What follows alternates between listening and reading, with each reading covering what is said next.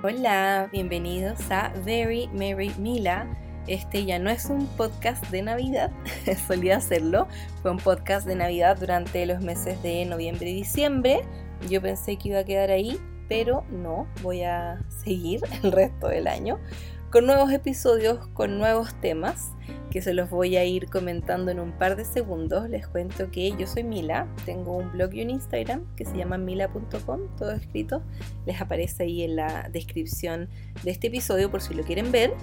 Y les cuento que em, el resto del año voy a estar haciendo nuevos episodios no relacionados a la Navidad, aunque sí voy a volver a hablarles de la Navidad, que es una de mis épocas favoritas del año cuando llegue el, momento, cuando llegue el momento de volver a hablar de eso durante noviembre, diciembre, igual creo que voy a estar haciendo unos mini episodios prenavideños a partir de julio, porque hay que prepararse con tiempo, pero el resto del año voy a estar hablando de otros temas. Sí voy a mantenerme dentro del área de celebraciones, porque por lo que vi a ustedes les gustó mucho el otro día estuve haciendo una encuesta en Instagram preguntando qué les gustaría escuchar en los siguientes episodios, porque la verdad nunca pensé que iba a seguir con los episodios. No era, no era algo que yo tuviera planificado, sentí que no iba a tener tiempo, la inspiración, etcétera, etcétera. Pero tanta gente me escuchó, tanta gente em, también me hizo tantos comentarios ricos, buena onda, tanta gente quería seguir escuchándome y, dije, bueno, de repente sí, como cuando ya se acababa, em, se estaban acabando los episodios de Navidad, me empecé a dar cuenta que igual iba a echar de menos seguir con el podcast.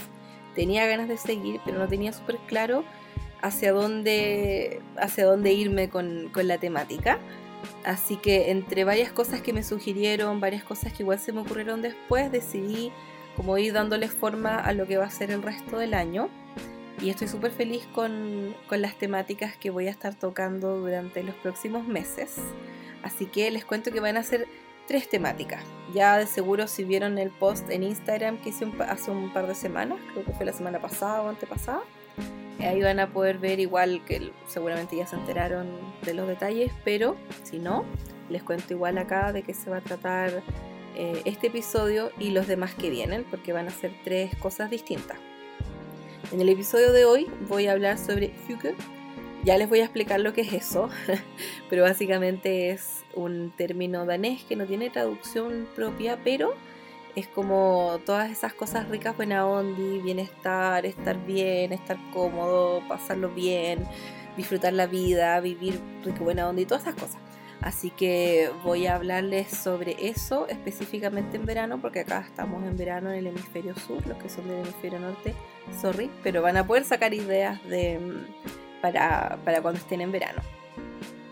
Aparte de estos episodios de Hugo, que van a ser sobre verano, otoño, invierno y primavera, van a ser solamente cuatro en el año, Aparte de eso, voy a hacer otros episodios sobre celebraciones. Como dije, voy a mantener el mismo formato de hablarles sobre celebraciones, preguntarles a ustedes qué cosas hacen para esas celebraciones, ir comentándolo también. También vamos a ir haciendo eso. Y em, lo otro que voy a hacer es hablarles sobre libros y datos y favoritos. También voy a hablar un poco de eso de eso voy a hablar todos los meses. Siempre que partamos con un mes nuevo, voy a. Mm, voy a. Ay, sorry, espérenme, chiquillo. Es que llegó la Chofi y se quiere subir acá al sillón conmigo. Venga, Chofi. Venga, acompáñeme. Primera vez que tengo un invitado en el podcast. Venga. Está pensando. Ya, no está segura. Ahí viene, ahí viene. Ay, ay, no se la escucharon. Ya, Ahí llegó la Chofi, me va a acompañar. O sea, qué cosa más Hugo que estar grabando un podcast en mi rinconcito de lectura, en mi sillón mega cómoda, con mi corda, con mi Chofi. Qué más rico que estar con un gato encima mientras está grabando un podcast. demasiado Hugo. Venga para acá. Ya, ahí se está acomodando. Se acomodó, no se acomodó, ya, ahí se acomodó. Ya, ahora sí vamos a poder seguir. Sorry por la interrupción, pero igual uno tiene prioridades. Una que es Crazy Cat Lady tiene prioridades. Entonces, ¿en qué estábamos? Les estaba contando qué es lo que se viene. Ya, se viene también un episodio que voy a hacer todos los meses, que va a ser sobre libros y datos y favoritos. O sea, voy a estar hablándoles de todos los libros que me leí, voy a estar contándoles todas las cosas choris que hice también, qué series estoy viendo, qué cosas interesantes vi por ahí, a qué lugares nuevos fui, qué cosas nuevas probé, qué cosas me gustaron este mes, qué cosas no me gustaron, etcétera, etcétera. Cuando empiece un mes, voy a eh, hacer el episodio a principios de mes para contarles todo lo que pasó el mes anterior. Así que a principios de febrero se viene ese episodio para contarles todo lo que estaba leyendo en enero, todos los datos que tengo que pasarles, todas esas cosas ricas, buena ondi. Voy a hacerlo ahí. Yo por lo general hacía em, resúmenes de libros los sábados en mi Instagram y me encantaba pero el tema es que muchas veces me veía súper limitada con lo que podía decir porque igual tienes un límite de palabras. En cambio ahora voy a poder hablarles en más detalle también sobre, sobre varios libros y sobre varios datos también, como que voy a tener más, más tiempo para poder eh, contarles todo con mucho más detalle.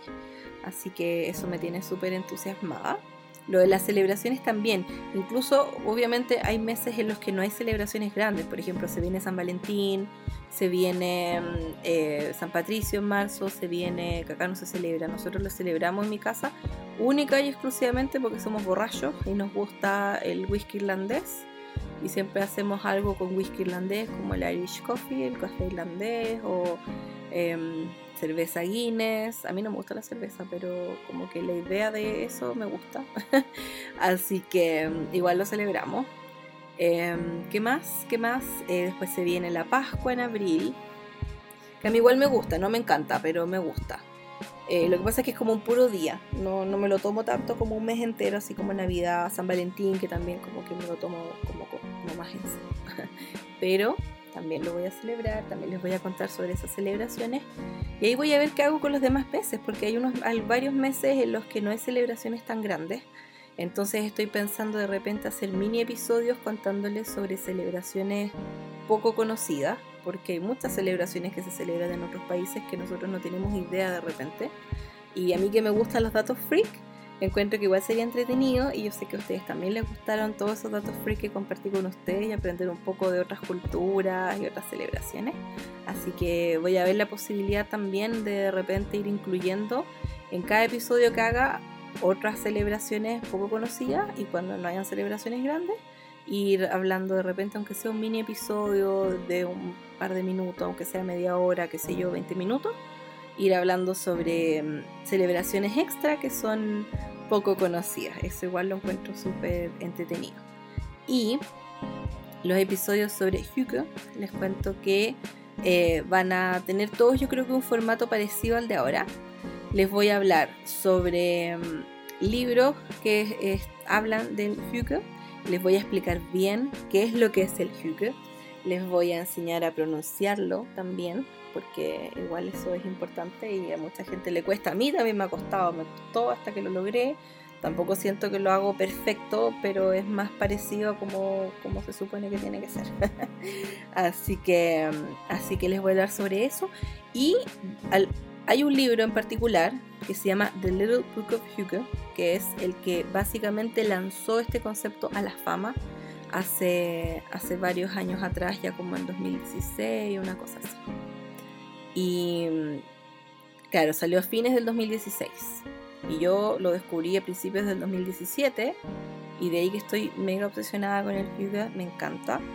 Y eh, este libro, que es de Mike Viking, eh, el nombre se escribe M-E-I-K, y el apellido es W-I-K-I-N-G,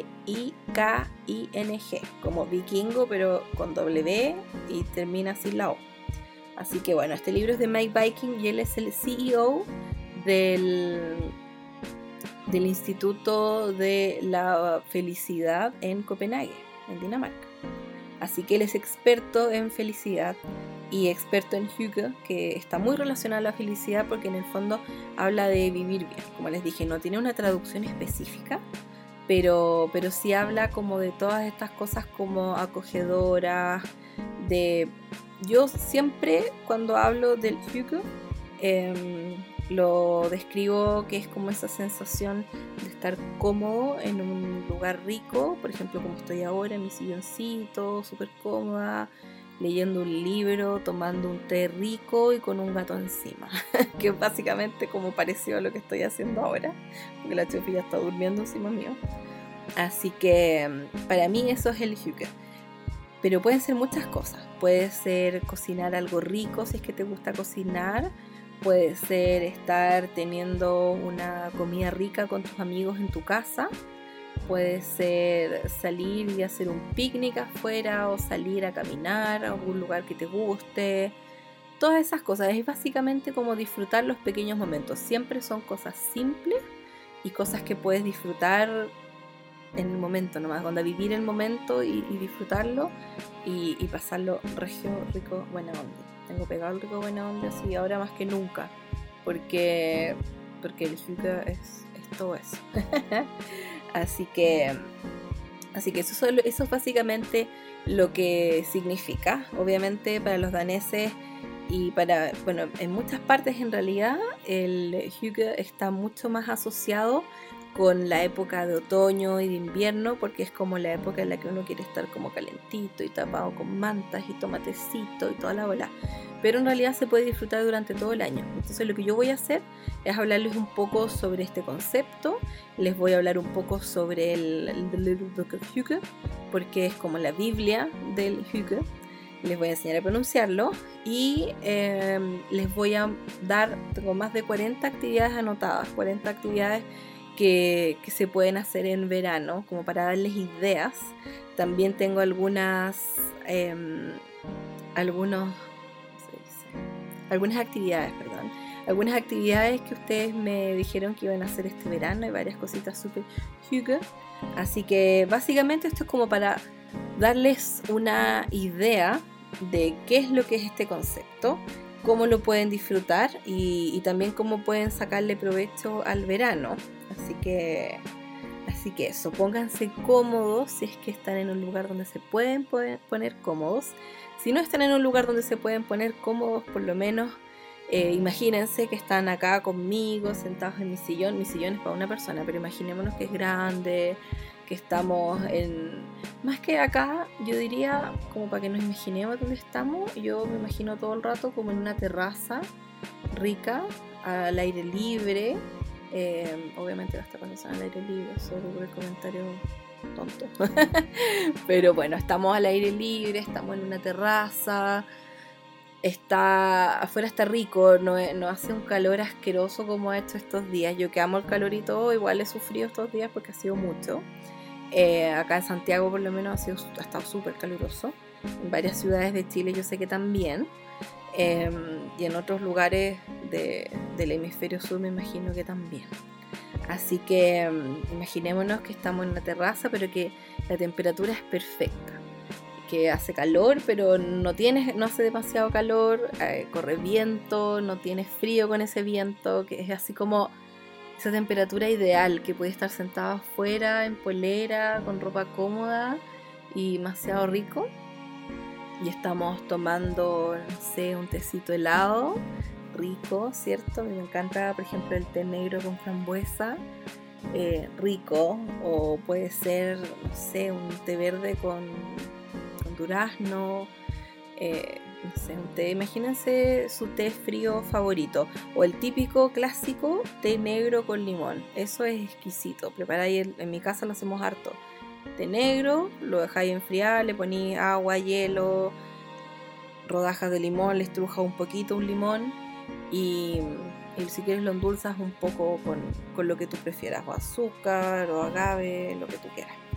Eso lo hacemos harto acá y lo disfrutamos un montón durante todo el verano y, salva harto. Así que imaginémonos eso, que estamos en la terraza, así demasiado cómodo. Y, y, vamos a conversar sobre el yuca y todas las actividades que podemos hacer en esta época. De hecho, le quiero dedicar este episodio a todos los que odian el verano. Espero que con esto quizás no van a dejar de odiarlo, pero, pero por lo menos van a encontrar algunas cosas entretenidas para hacer. De hecho, yo antes odiaba el invierno, pero era una cosa así, un odio total hacia el invierno, lo odiaba demasiado. De hecho, tengo, tengo incluso en el, en el blog, hice hace años un, un episodio, un, post que decía así como odio el invierno, me carga el invierno. Y, así como que hablé pestes del invierno porque me apestaba, pues me cargaba. Y, y me da risa porque realmente ahora quiero borrar ese post, porque en realidad ya no refleja lo que siento completamente. Pero eh, me da risa porque hay una persona que yo creo que ni siquiera me sigue ni nada, como que es una persona que cuando empieza el invierno se mete a ese post a comentar sobre lo mucho que odia el invierno. Y como que todos los inviernos hace lo mismo. Como que aparece y comenta y se descarga y después desaparece el resto del año y después vuelve el invierno. Y como que no he borrado ese post porque me da pena por esa persona, que no sé quién es, que más encima de vivir en el hemisferio norte, porque cada vez que acá es verano, se, se mete al blog y pone, sí, odio el invierno, me carga, y faltan no sé cuántos meses para que después se pase el invierno. Y es como, pues perrita, acá estamos en verano. Así que yo creo que es alguien del, del hemisferio norte que, que nunca se mete a mi blog excepto cuando es invierno y quiere descargarse y ocupa ese post para descargarse y me da mucha risa. Así que así que bueno, yo alguna vez escribí sobre lo mucho que odiaba el invierno y ya no lo odio. Igual más que el invierno es el frío. Yo no soporto el frío, me carga tener frío. Es un tema más que de preferencias también tiene que ver con que yo físicamente soporto mucho mejor el calor que el frío. Entonces, obviamente, no, lo paso bien en invierno porque paso frío, eh, no me gusta la lluvia, me da pena que llueva, de hecho, porque igual me pongo a pensar que igual hay gente en la calle, animales en la calle, entonces cada vez que llueve me da pena. Como que no, no puedo disfrutar esa sensación de, ay, estoy calientita en mi casa con una mantita y allá afuera llueve, como que esa es una sensación muy huge, pero yo no, no, no, no puedo. Entonces no me gusta en general el invierno y el frío. Pero sí, gracias al Hugo, como que he logrado entusiasmarme con la idea de que llegue el invierno. Y el otoño igual me encanta ahora también. Antes tampoco me encantaba, ahora me encanta. Como que mis estaciones favoritas igual siguen siendo el verano, definitivamente, y después el otoño. Y después, ahí estoy entre primavera e invierno. Primavera, hace un par de años me empezaron a atacar las alergias, terrible. Ahora tomo antialérgicos todo el año, terrible, atroz. Pero pero bueno, entre el invierno y primavera ahí estoy como, mm", pero verano y otoño soy demasiado feliz. Y el verano a mí me encanta, me encanta, me encanta. Aunque haga demasiado calor, yo igual siento que tengo demasiada energía, como que soy otra persona en verano, como que tengo más energía, tengo más ganas de hacer cosas, me encanta despertar y que ya esté de día al tiro. Cuando te levantáis muy temprano, igual está de día y, y, te, y te acostáis, bueno, cuando te acostáis igual está oscuro, pero no te acostáis a, las 8 de la noche. Pero eh, me encanta que el día dure mucho más, me encanta que haya luz durante más horas del día. Para mí eso, el sol, la luz, me encanta, me encanta. O sea, yo prefiero mil veces que tengamos sol todo el año, porque para mí eso es demasiado esencial. Así que, así que aún así, a pesar de que sufro con el invierno, la piel se me pone súper seca, las manos, aunque me eche 10 kilos de manteca karité, igual de repente los nudillos hasta me han de cómo se me parten las manos, es horrible. Entonces, físicamente soy mala para el invierno, soy mala para aguantar el frío. Yo puedo tener en la noche el calientacama en nivel 2, así que la cuestión que arde. Y claro, no me da frío, pero los pies los tengo congelados. Onda, tengo que dormir con calcetines no para que se me calienten los pies, sino que para que no se toquen entre ellos porque me muero frío. Así que no lo suelo pasar muy bien en invierno. Pero gracias al Hugo sí me he reconciliado con la idea del invierno y disfruto igual eso de, de, de que esté la casa calientita, de tomar tecito rico, de las mantitas y los calcetines y las velas y toda esa bola me gusta. Así que cuando llegue el invierno, ahí vamos a hacer un episodio especial de Hugo y les voy a decir todas las actividades ricas buena onda que se pueden hacer en esa época. Así que hay gente como yo que, no es muy, muy amiga del invierno y prefiere el verano. Y para los que no les gusta para nada el verano, por eso les digo que les dedico este episodio, porque varias personas me han escrito y me han dicho que, que odian el verano y que están súper entusiasmadas con este episodio a ver si se reconcilian con él, que es la idea, obviamente. La idea es que todos encontremos cosas entretenidas para hacer este mes, incluso aunque no sean cosas eh, necesariamente tan que lo pasemos regio estupendo en esta, en esta época de verano, y los que no son de acá, de este hemisferio, que, tengan igual, saquen ideas para cuando sí les llegue el verano a, su lado del mundo. Ya, vamos a ver ahora cómo se pronuncia el Hüge. Voy a, voy a hacerlo como se hace en las lecciones de mm, cuando aprendes un idioma y estudias con audios. Yo tengo uno súper bueno que todavía no termino, me lo he estudiado mil veces las primeras partes y nunca sigo, nunca continúo. Yo llevo 100 años aprendiendo francés. Me metí al Instituto Chileno Francés, estuve un buen tiempo, después no seguí, después lo dejé tirado, después quise volver, después no volví. Entonces como que siempre aprendo, después me olvido de lo que aprendí, oh, es terrible. Bueno, lo que pasa es que yo aprendí muy chica inglés y aprendí de una manera que andaba viendo tele y y aprendí. Entonces, como que el aprender estudiando, siento que me cuesta. Como que me sería más fácil, yo creo que me voy a tener que ir nomás, ay, me voy a tener que ir a Francia nomás a aprender. o algo así. Así que, así que bueno, yo sé cómo funcionan las lecciones de audio para aprender un idioma. así que les voy a hacer algo parecido. Vamos a hacerlo por, por sílabas, ¿ya?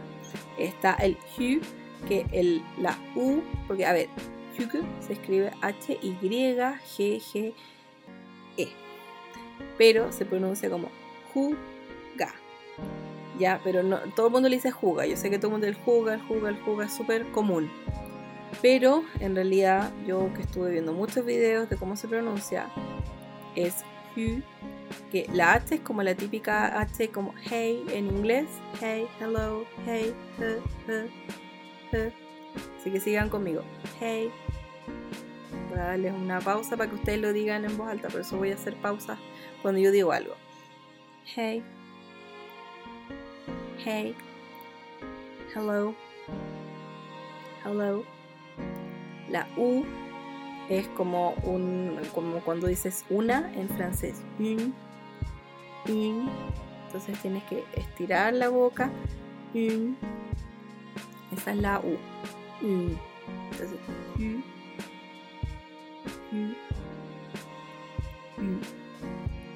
Y el G al final tiene una. La G se pronuncia súper normal, pero la, la E es como una mezcla entre A y E. Vi el otro día un video de un gallo que decía que cuando dices la, esa última E suena como entre una A y una E. Es como parecido al sonido que haces cuando dices Michael. Michael, el nombre Michael. Michael. Michael. Michael. Como entre una A y una E, porque es Michael se escribe, ¿cierto? Así que, ay, me estoy estornudo. no sé si se escuchó. Em, así que Así que eso. Entonces, que, que, que, ay, ahí me, me atoré. Que, así que, hu, que, hu, que, huke, huke, huke. Ya, con eso deben haber quedado regio. Regio estupendo. Si no, retroceden y siguen con Hugo. O lo buscan en internet, busquen cómo se pronuncia y, les va a aparecer. Ahí les va a aparecer gente que obviamente lo hace incluso mucho más que yo. Así que, au, au, ay, la estufa me estaba guañando. Ay, ya. Em, se estaba acomodando, entonces me. como que se agarró, pero con todas las garras. acuerdo salvaje. Ya. Aprendimos ahora a pronunciar. Em, ¿Qué más tengo anotado mi pauta antes de empezar a hablarles sobre, sobre las actividades y todo? Ah, bueno, el año pasado el autor de The Little Book of Hugo vino a Chile y muy simpático. Eh, Mike Viking vino a Chile, lo trajo la inmobiliaria, no me acuerdo el nombre de la inmobiliaria en este momento, pero era como con letra. Era como unas letras nomás, creo. Em, bueno, lo trajo una inmobiliaria que encontré súper toro que lo trajeran, porque en el fondo, para los daneses, el, la casa, su casa es como el, lugar más importante porque obviamente tienen meses muy largos de invierno, invierno súper oscuro, em, como que el clima no, no, los acompaña mucho. Entonces por lo mismo ellos aseguran de tener casas realmente acogedoras. Así que este inmobiliario lo trajo para poder saber cómo, cómo poder adoptar algunos de esos conceptos en, sus construcciones, en las casas, porque obviamente tienen que, tienen que considerar que después se va a ir a vivir una familia a esa casa y, tienen que, tratar de ayudar a, darles la mejor calidad de vida posible.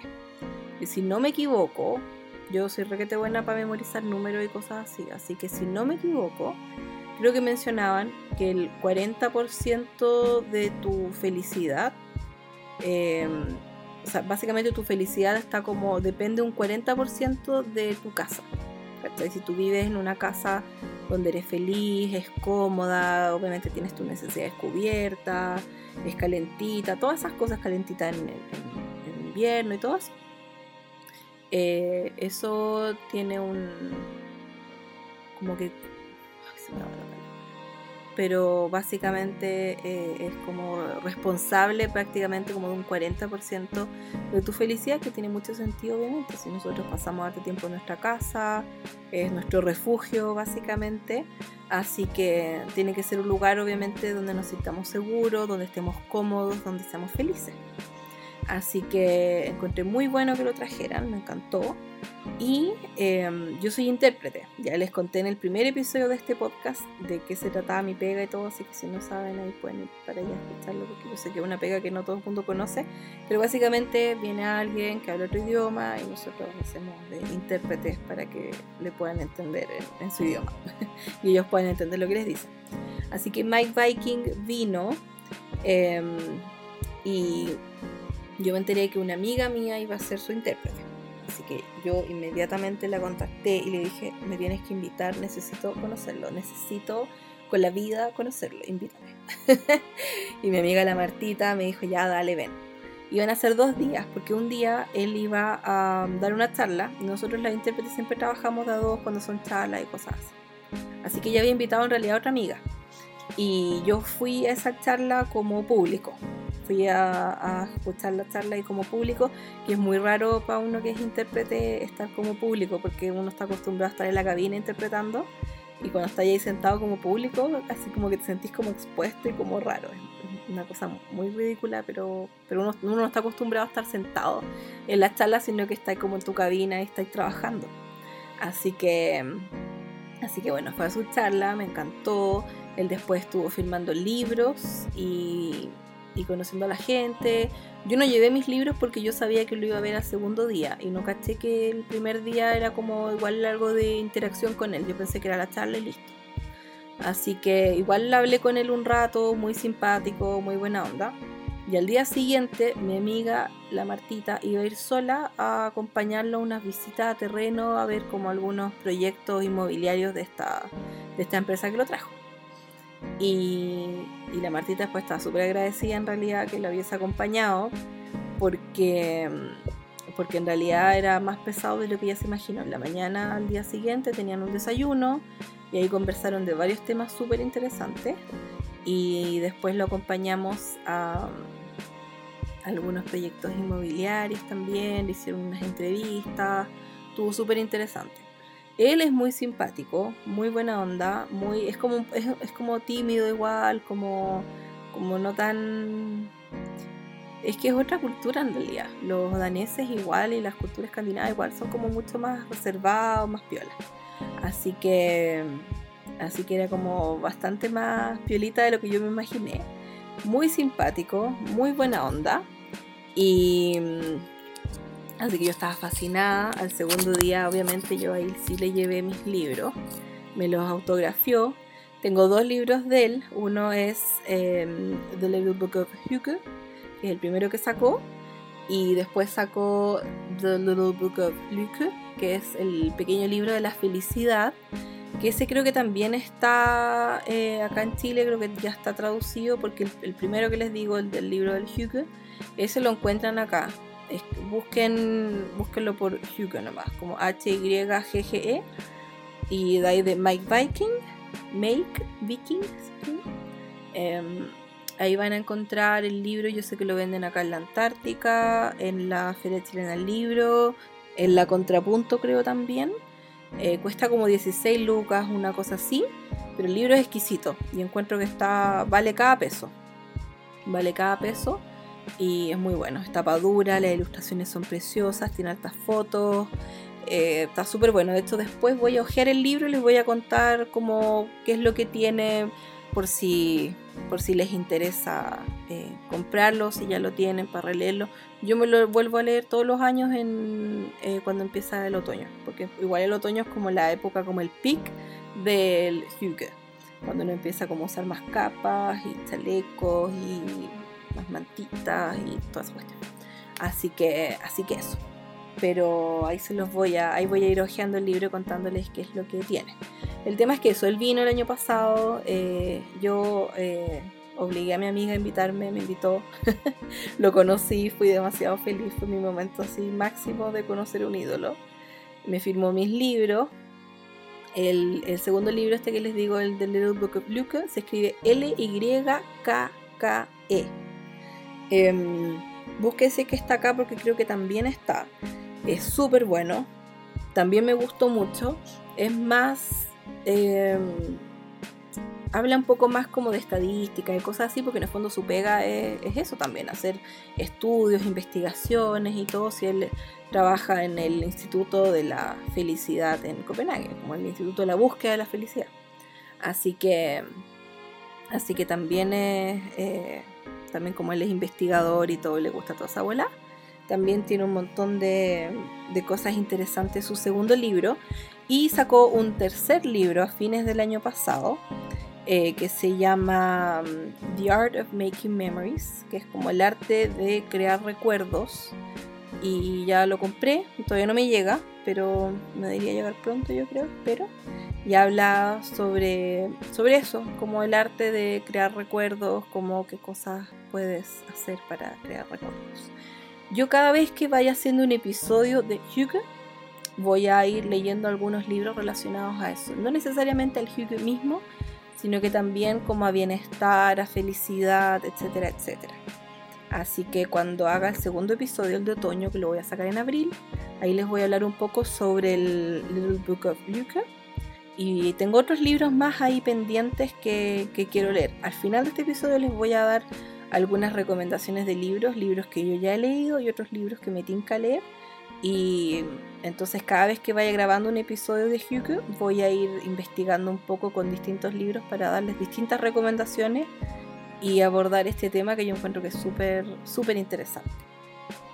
Así que eso, eso fue mi, mi introducción al Hugo y mi, mi aventura conociendo al autor de este libro que me hizo demasiado feliz a ver haberlo conocido. ¿Cuáles son algunos básicos del Hugo? Por ejemplo, están, yo acá anoté algunas cosas que, saqué viendo el libro, pero igual el libro, como les dije, lo voy a ir hojeando y les voy a ir contando qué es lo que aparece en él. Eh, uno de los básicos son las velas. De hecho, acá anoté el 85% de los daneses asocian el Hugo con las velas. El 28% las enciende todos los días un 23% entre 4 a 6 veces a la semana y también hay un 23% que las enciende de 1 a 3 veces a la semana. ¿Cuántas velas encienden? Solo un 5% enciende una vela. El 31% enciende más de 5. O sea, como que lo ideal, de hecho el 31% es como el número máximo de gente que vi en, en los porcentajes como se reparten. Así que mm, Así que son de encender muchas velas. Igual en el libro ahí explican que no son los daneses tanto de encender velas así como con olores y tan cuáticas. Son más de encender las típicas velas tradicionales, eh, las blancas, larguitas, todas esas, em, o las que son más gorditas, pero como generalmente son velas normales, blancas, sin tanto color, sin tanto olor, como muy piola. En el fondo porque es más que nada como la parte visual, el tema de la luz. Así que mm, también les voy a hablar de eso, de la luz.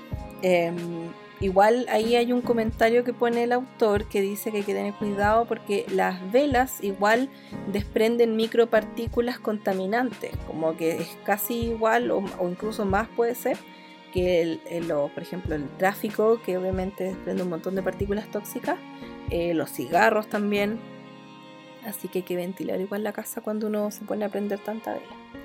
Em, ¿Qué más? Lámparas, muchas lámparas, como que uno de los conceptos que yo que más me quedó grabado cuando me leí el libro es el tema de la luz. Obviamente para los daneses la luz es súper importante porque como les dije, en los meses de invierno que duran mucho tienen muy poca luz. Así que por eso se enfocan en hacer que las casas tengan buena iluminación y, tienen muchos, muchos em, diseñadores famosos de lámparas y todo eso. Así que obviamente para ellos es súper importante tener luz cálida y tenerla en distintos, distintos lugares de la casa. Em, la idea obviamente acá como tengo anotado dice como la idea es crear pequeños espacios de luz en vez de tener un centro de luz muy grande. ¿A qué se refiere con eso? A que la luz, la luz es eh, no tener una lámpara gigante del medio de una habitación y listo, como esas lámparas de techo. Lo mejor eh, para ellos es tener distintos, distintas lámparas con distintas alturas eh, y luz cálida, obviamente. Eso es como lo mejor. Y realmente fíjense que tienen toda la razón. Es, es otra cosa. ¿Cómo lo puedo explicar? Eh, me distraje porque está la Chofi encima mío y yo estoy mirando hacia mi escritorio, donde tengo un montón de papeles y cosas que estaba ahí haciendo manualidades. Y el ruso está acostado encima de mi escritorio, entonces está como estirándose y está pateando por unos papeles. que voy a tener que ir a ordenar después. Pero bueno. Em, la luz, la luz. Eh, sorry por tantas distracciones, pero tanto gato involucrado no, no me puedo hacer la loca. Así que, em, bueno, para los daneses es súper importante el tema de la luz y tener distintos puntos de luz en una habitación. Y, por ejemplo, yo me he dado cuenta de eso, porque mi pieza, yo llevo, claro, obsesionada con el Hugo básicamente como hace casi literalmente tres años. Em, y hace dos años casi exactamente que me cambié este departamento. Mi pieza acá es súper grande, mide así como 5 por 3 metros, es grandota. Y además, eso sin contar un rincón que tengo, aquí es mi rincón de lectura, que debe medir como, como un metro y medio por como por tres metros, más o menos. Sí, dos metros, algo así. es grande igual el rincón de lectura. Tengo acá una, un librero, tengo una lámpara de pie, tengo un sillón reclinable de estos que se mecen, así como grande igual el sillón, es para una persona pero es grande y una, mm, y una mesita con revistero y, todo. Así que es como perfecto el rincón. Realmente es perfecto, es, demasiado Hugo. De hecho, este rincón, los daneses tienen una palabra que se llama Hugekrock. Lo estoy pronunciando ahí nomás, pero eh, se escribe Hige, como, así como se escribe el nombre que ya les he mencionado mil años. Eh, Hige, K-R-O-G, Krog. Y eso es como tu rincón Hugo. Y este básicamente es mi rincón yuca. Y yo de hecho lo hice inspirado en eso. Así que demasiado rico mi rinconcito. Y yo en la pieza tengo distintas áreas donde como distintos puntos de luz. Tengo obviamente en el techo dos lámparas, pero esas son las que menos enciendo. Tengo cuántos puntos de luz? 1, 2, 3, 4, 5, 6. Tengo en mi rincón una lámpara de pie que es súper rica y tiene luz cálida, ilumina súper bien, que lo uso solo cuando estoy en el rincón, eh, cuando estoy leyendo acá y todo. Em, en mi pieza tengo dos veladores y en cada velador tengo una lámpara. Tengo, como les dije, dos lámparas en el techo y tengo una en el escritorio, una lámpara de escritorio, que también tiene luz cálida y todo. Y, en realidad la pieza se ve súper bien cuando enciendo las luces que están más bajas más que las luces del, techo. Las luces del techo no las uso prácticamente nunca. Siempre enciendo la luz que está en, mi velador porque bueno, tengo dos veladores y, tengo una cama de dos plazas y duermo sola, duermo con los gatos, entonces como que igual tiendo a dormir más hacia un lado de la cama. Entonces el velador mío, em, el que más uso, ese está como más hacia el centro de la pieza. Enciendo esa luz y esa luz basta para iluminar igual toda la pieza y, y también para leer ahí todo. Pero a veces tengo encendida esa luz o las dos lámparas de velador o a veces tengo encendida mi lámpara de velador más la lámpara de escritorio. A veces si estoy trabajando en el escritorio y necesito luz como para hacer mis manualidades y todo, tengo encendida la del velador que me queda hacia atrás cuando estoy sentada en el escritorio, que hacia atrás mío. Eh, mi luz de escritorio y también enciendo una de las luces del techo para, mm, para tener más luz directa porque esa luz de techo está encima de mi escritorio. Pero pero fíjense que eso realmente ayuda a tener una combinación de, luces. De repente apliqué lámparas de pie, cosas así, más que solo encender una luz en el techo, realmente cambia mucho, mucho, mucho el ambiente. De verdad que sí. O incluso ayuda mucho tener un par de luces cálidas y el resto velas, como estas fairy lights, que son estas luces, estos cablecitos con luces que tú te le pones pila o lo enchufa. Todas esas cosas eh, son quedan muy bonitas, realmente ayudan, ayudan mucho a tener un ambiente cálido, un ambiente demasiado Hugo. Así que la luz para ellos es súper importante y, y yo me he dado cuenta que realmente cambia mucho el ambiente cuando usas distintos focos de luz. Así que también se los dejo súper recomendado el tema de, la luz, si es que tienen eh, la posibilidad de poner otras luces y eso, para que lo hagan y, le, y lo prueben, porque de verdad que hace que el ambiente cambie mucho. ¿Qué más tiene el, libro del el libro de ay, del Little Book of Hugo? Bueno, aparte de las velas, las lámparas, está el tema de la comida, comer rico, la compañía, la buena compañía, tu casa, ropa también, ropa cómoda, eh, las actividades outdoor también, también tiene muchas actividades outdoor que, implican eh, momentos yoga. Y también, eh, por sobre todo, se trata de experiencias lujosas, por así decirlo, pero de bajo presupuesto. Cosas realmente que te hagan sentir bien, pero que no necesariamente te estés gastando una millonada en eso. Así que voy a ojear un poco el libro para contarles de qué, de qué habla. Obviamente esto no es una propaganda para que se estén comprando el libro si no quieren. Con lo que yo les voy a explicar en este episodio van a quedar igual expertos en Hugo y más los episodios que se vienen, más todavía. Pero para los que les interesa, esta básicamente es la Biblia así que igual les voy a contar eh, de qué se trata. Voy a igual leerles algunas cosas pequeñas, obviamente no todo porque no tengo derecho a autor para hacer eso, pero, pero les voy a leer algunas cosas. Está, bueno, habla primero de mm, una introducción, hace una pequeña introducción, habla sobre su trabajo, el autor habla sobre su trabajo eh, buscando en el fondo cuáles son las claves para encontrar la felicidad y que obviamente están muy relacionadas al Hyuga. Hablan de la luz, las velas, las lámparas también. Hablan de eh, cómo se pronuncia. Hablan de dónde proviene el, nombre también, de dónde proviene el nombre Hyuga.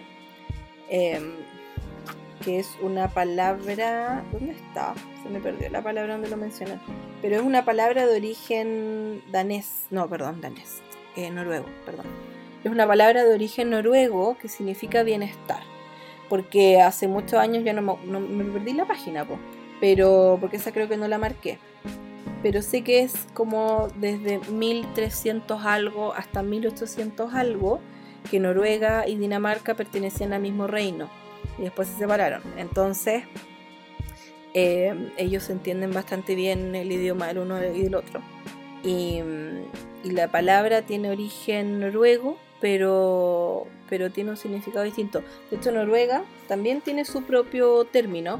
Acá tiene como un pequeño mapa donde habla de otros términos que se usan principalmente en países escandinavos que significan cosas parecidas, como que muchos países escandinavos tienen términos eh, como su propia versión del Hygge, que obviamente tiene otro nombre.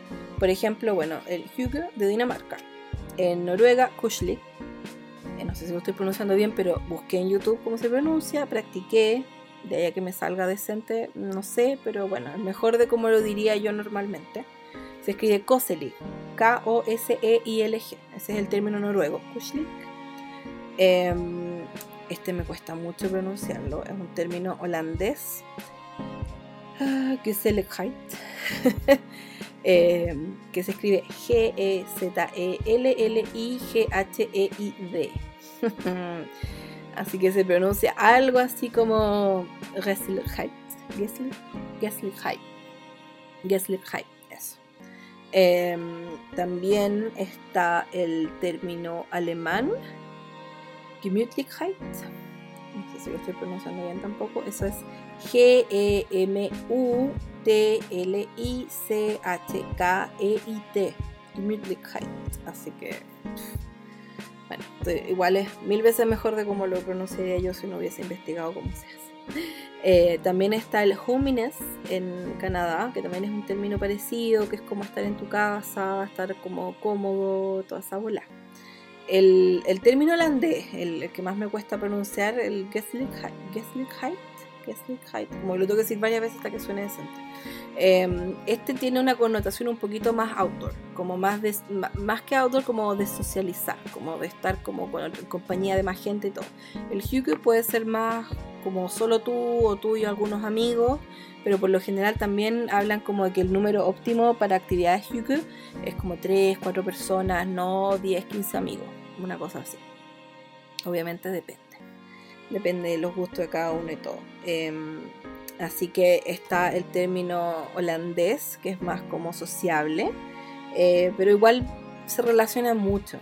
Está el kushlik en, noruego, Humines en Canadá, Gemütlichkeit en Alemania, eh, y varios términos más, así que ahí tenemos para rato. De hecho, hay otro libro que después les voy a mencionar un poco de qué se trata, pero este me lo prestó una amiga, yo me lo quiero comprar, pero esto me lo prestó una, una amiga y es, eh, se llama Pasaporte a la Felicidad de Megan Hayes, Megan M-E-G-H-A-N, no, perdón, sin H, estoy inventando. Eh, no, es, no es como Megan, como se escribe en inglés. M-E-G-A-H, Megan. Hayes, H-A-Y-E-S. Este lo venden en la Contrapunto, no sé si en otro lugar más, porque esto tiene la portada de esa Contrapunto, que es de la editorial Contrapunto. Bueno, la traducción de ello y todo. Em, está súper bueno. Son, dice, la vuelta al mundo en 50 palabras que definen la buena vida.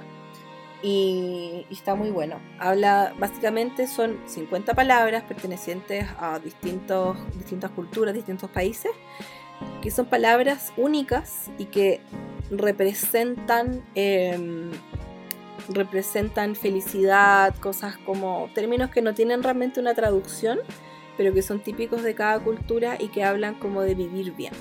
Así que también les voy a contar un poquito más sobre ese libro cuando, cuando termine, hasta el final de este episodio.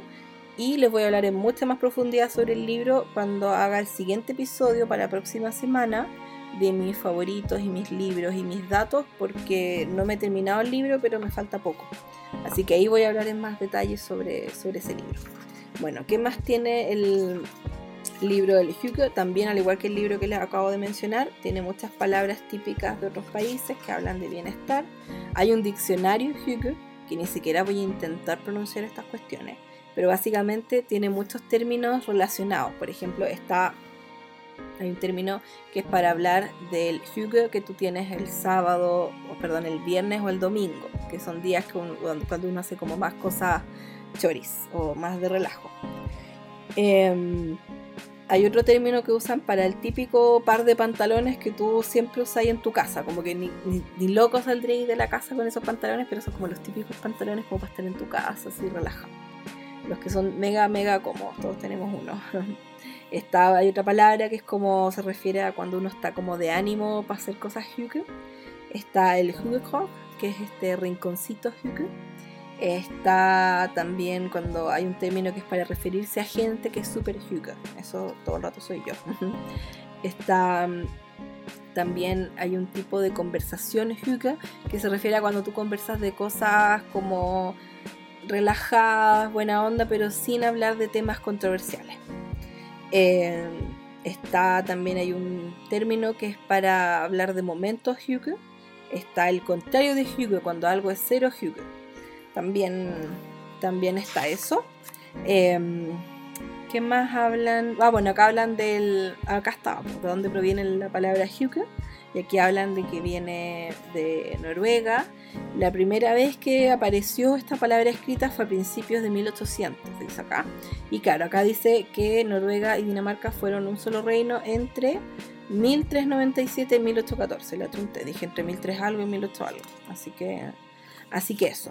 Está el manifiesto Hugo, es súper, es como una de las cosas más populares del, del libro.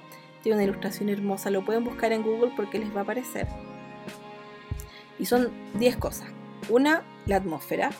Bajar las luces, luz cálida, como les dije, en distintos puntos, tener velitas, toda esa bola. Em, dos, la presencia.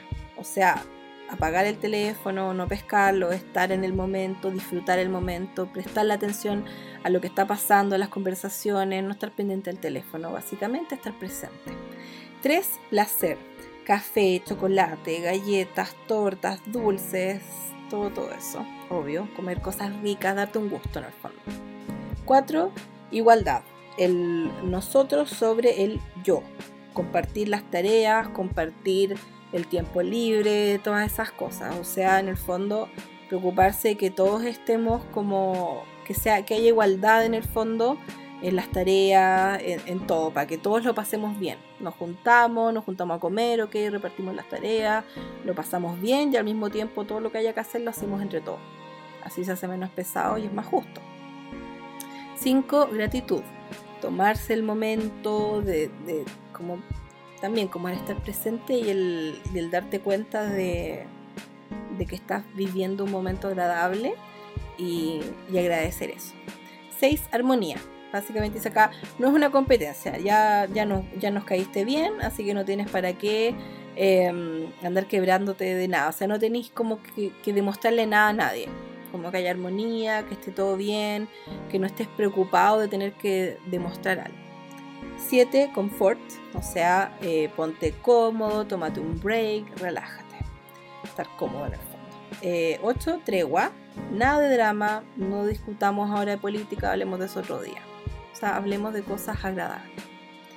El 9, togetherness, que no es una palabra que tenga traducción, pero el together es junto, ¿cierto? El we're together, estamos juntos.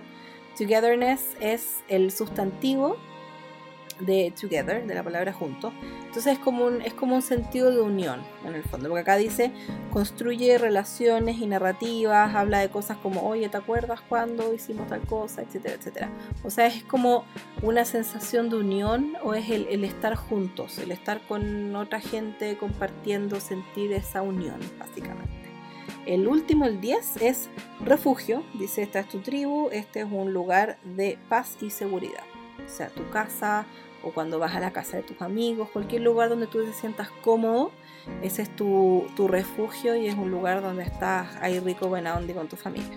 Tiene todo un capítulo sobre el togetherness, o sea, el estar juntos, ese sentido de unión, que obviamente está muy relacionado a la felicidad. Acá habla también un poco de qué es lo que es el amor, la oxitocina, eh, las cosas que hacen felices a la gente, en qué pasa más tiempo la gente, eh, qué es lo que más a lo que más le dedica a la gente tiempo y qué es lo que los hace más felices.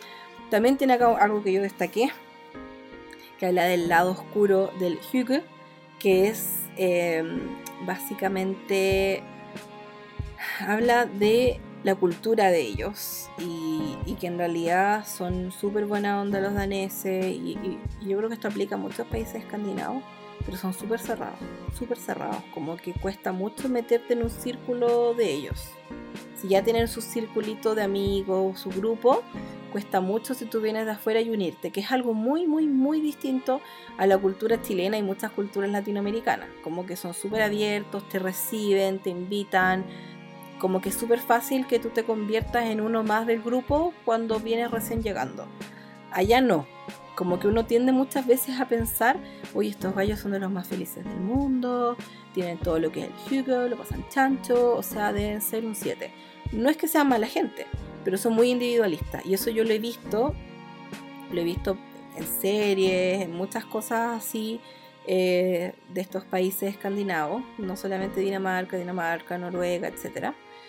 Y los suecos también. Eh, y también lo he visto a nivel personal con amistades que he entablado con gente escandinava. También son muy individualistas. Tengo una amiga que vivió en Noruega y también decía lo mismo. O sea, como que, no sé, tenéis un accidente, como que olvídate que tener a ver al hospital y cosas así. No sé si eso aplica a todo el mundo y, y a toda la cultura escandinava. Pero igual es algo mucho más común. Son mucho más individualistas. Como que cuesta un poco generar esas relaciones tan, tan conectadas. Así que ese es como el lado oscuro del Hyuga y, de estas culturas que yo encuentro que, es verdad, porque yo misma lo he visto también. Acá también habla el libro sobre un poco como lo importante que es el Hyuga para la gente que es introvertida, porque hay mucha gente introvertida que cuando sale y, tiene que socializar, como que por lo que yo he escuchado, yo soy súper extrovertida y no tengo ni un problema en salir y onda, si me invitan a un cumpleaños, un carrete, yo no tengo ni un atado en ir sola y no conozco a nadie, pero bueno, llego allá y conozco gente, lo paso regio. Y también sí tengo mis momentos introvertidos que me gusta estar sola y necesito estar sola y como que lo disfruto. Pero, pero nunca me ha pasado eso que he escuchado de mucha gente que es introvertida que dicen el tema de, de, que pasar mucho rato a veces con mucha gente como que les drena mucha energía y necesitan recargar las pilas así como estando solos. A mí eso nunca me ha pasado, entonces igual encuentro interesante que el Hugo es, es rico para la gente que es más introvertida porque se trata de compartir con poca gente, de tener momentos ricos, muchas veces momentos solos y eso igual lo encuentro súper, súper interesante. También el libro habla sobre comida, tragos, esto me dio mucha risa porque habla de cuál es el consumo de dulces en Europa versus el consumo de dulces en Dinamarca. El consumo promedio por persona al año en Europa es 4,1 kilos. O sea, una persona al año come aproximadamente 4,1 kilos, es el promedio europeo. En Dinamarca el promedio es 8,2 kilos por persona, o sea, exactamente el doble. Pero los daneses son requete buenos para andar en bicicleta, para caminar, para todo, son súper activos, no tienen índices altos de, obesidad, etc. Así que, así que eso. Eh, bueno, hablan de tortas, hablan de los dulces más típicos de, Dinamarca, hablan de tragos también, tragos calientes ricos. Hablan también acá que lo encontré interesante, le preguntaron a los daneses qué es lo que más asocian ellos con el sugar. Y el uno que tiene como más de 80% eh, son los, las bebidas calientes. Después vienen las velas, voy a leer de más a menos. las bebidas calientes, las velas, las chimeneas, eh, Navidad, juegos de mesa, música, vacaciones, dulces, tortas, cocinar, libros, domingos, cumpleaños, televisión, eh, tormentas, alcohol, mascotas, fiestas, plantas, juegos de computador, deportes y Facebook al final. Así tiene como un 5%. ¿Quién usa Facebook hoy en día? Pero bueno. Em, también hablan un poco sobre el slow food, que es todo este movimiento de como de comer de manera consciente, onda, saber de dónde proviene lo que estás comiendo, de, que la cuestión haya sido preparada de manera como, bueno, no sé, no, no mucho, yo no cocino casi nada. Pero bueno, es eso, es como el, comer de manera consciente, saber de dónde provienen los alimentos, cocinarlos de una manera rica, no sé qué. Como tomarte el tiempo en el fondo de, de considerar todas esas cosas. Tiene varias recetas, hay como tres que no son vegetarianas hay otras que sí, al final salen más recetas incluso. Eh, tiene igual una sección de varias recetas típicas. Tiene una que es la del vino especiado, el glove, que lo llaman ellos, no sé si lo estoy pronunciando bien, el milk wine en inglés. Eh, hay uno que es unos pancitos que hacen como una masa de pan y la enrollan en un palo y eso lo hacen en las fogatas y se lo comen. Eso me encantó. Me tincó mucho. Hablan también sobre ropa, ropa cómoda obviamente, usar capas, usar chalecos, usar bufanda, usar fibras naturales, vestirse casual, estar cómodo. Hablan sobre el hogar obviamente, cuáles son los como dice acá, que son los cuarteles generales de la felicidad, en el fondo los cuarteles generales del Hygge, eh, las casas y lo mucho que se preocupan los daneses de hacer que sus casas estén cómodas. Acá de hecho le preguntan a los daneses dónde experimentas más el Hygge y el 71% dijo que en la casa, así que imagínense. Em, ¿De qué más hablan? Hablan un poco de decoración y todas esas cosas. Hacen un. Acá hay un wishlist, una lista de deseos Hugo. O sea, qué cosas. Acá dice 10 cosas que van a hacer que tu casa se vea más Hugo.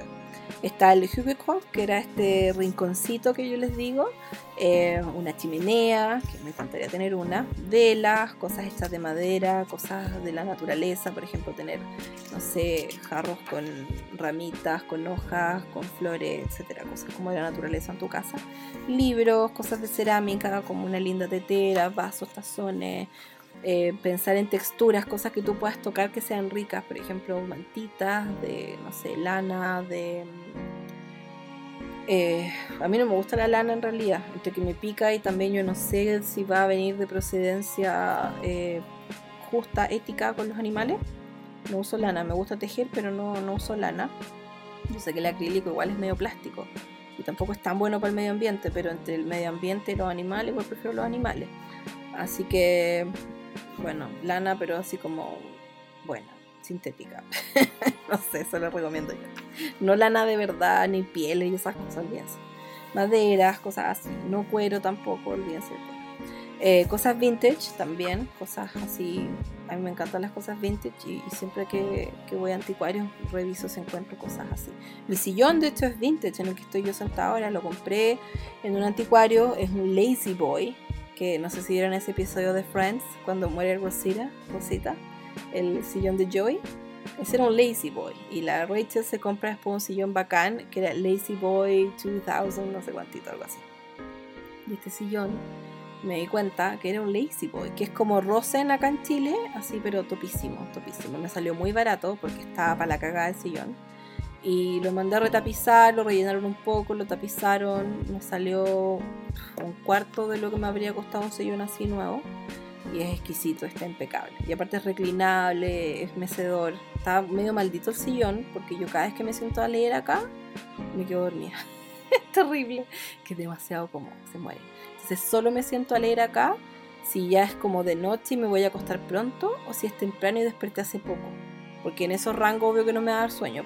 Pero si es cualquier otra hora, aparte que tengo como un don, una facilidad, yo puedo cerrar los ojos, me duermo donde sea, a la hora que sea, como sea. Así que, así que soy medio, medio peligrosa con el, con el sillón, pero me encanta. Así que un sillón vintage, básicamente, porque es como de los 90. Em, también em, mantitas, cojines, también todo eso. Así que tu casa que muy.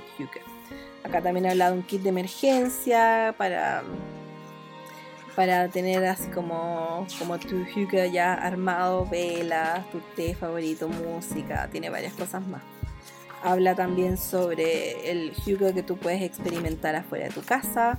Habla sobre tips para poder experimentar el hookah en tu oficina. Por ejemplo, puedes tener velas, algo rico también. Eh, puedes pensar en formas de hacer que las cosas sean más casuales también, como más acogedoras, por ejemplo, poner un par de sillones, si es que de repente tienes gente que, mm, que, que, tiene que de repente leer reportes largos y cosas así, que puedan tener un sillón, un lugar más cómodo donde leerlo, donde hacer la pega igual, pero hacerla de manera más cómoda. También si tienes una reunión un poco más informal, algún sector donde te puedas sentar a conversar en un sillón, cosas así, también eso yo lo encontré súper bueno habla del Hugo todo el año, que no solamente es para Navidad, porque obviamente Navidad es como la época más Hugo, en especial para, allá que, para ellos que es en invierno.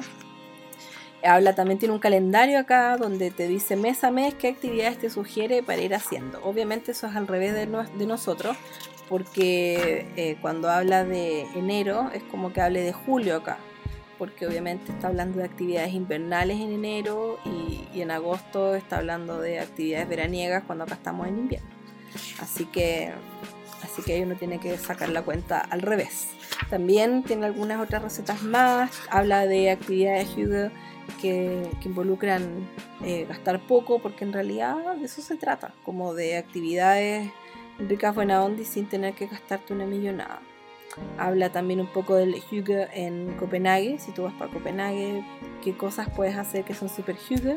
Tiene un capítulo entero de Navidad que me encanta porque igual es la época más Hygge del año. Ahí también incluye algunas recetas.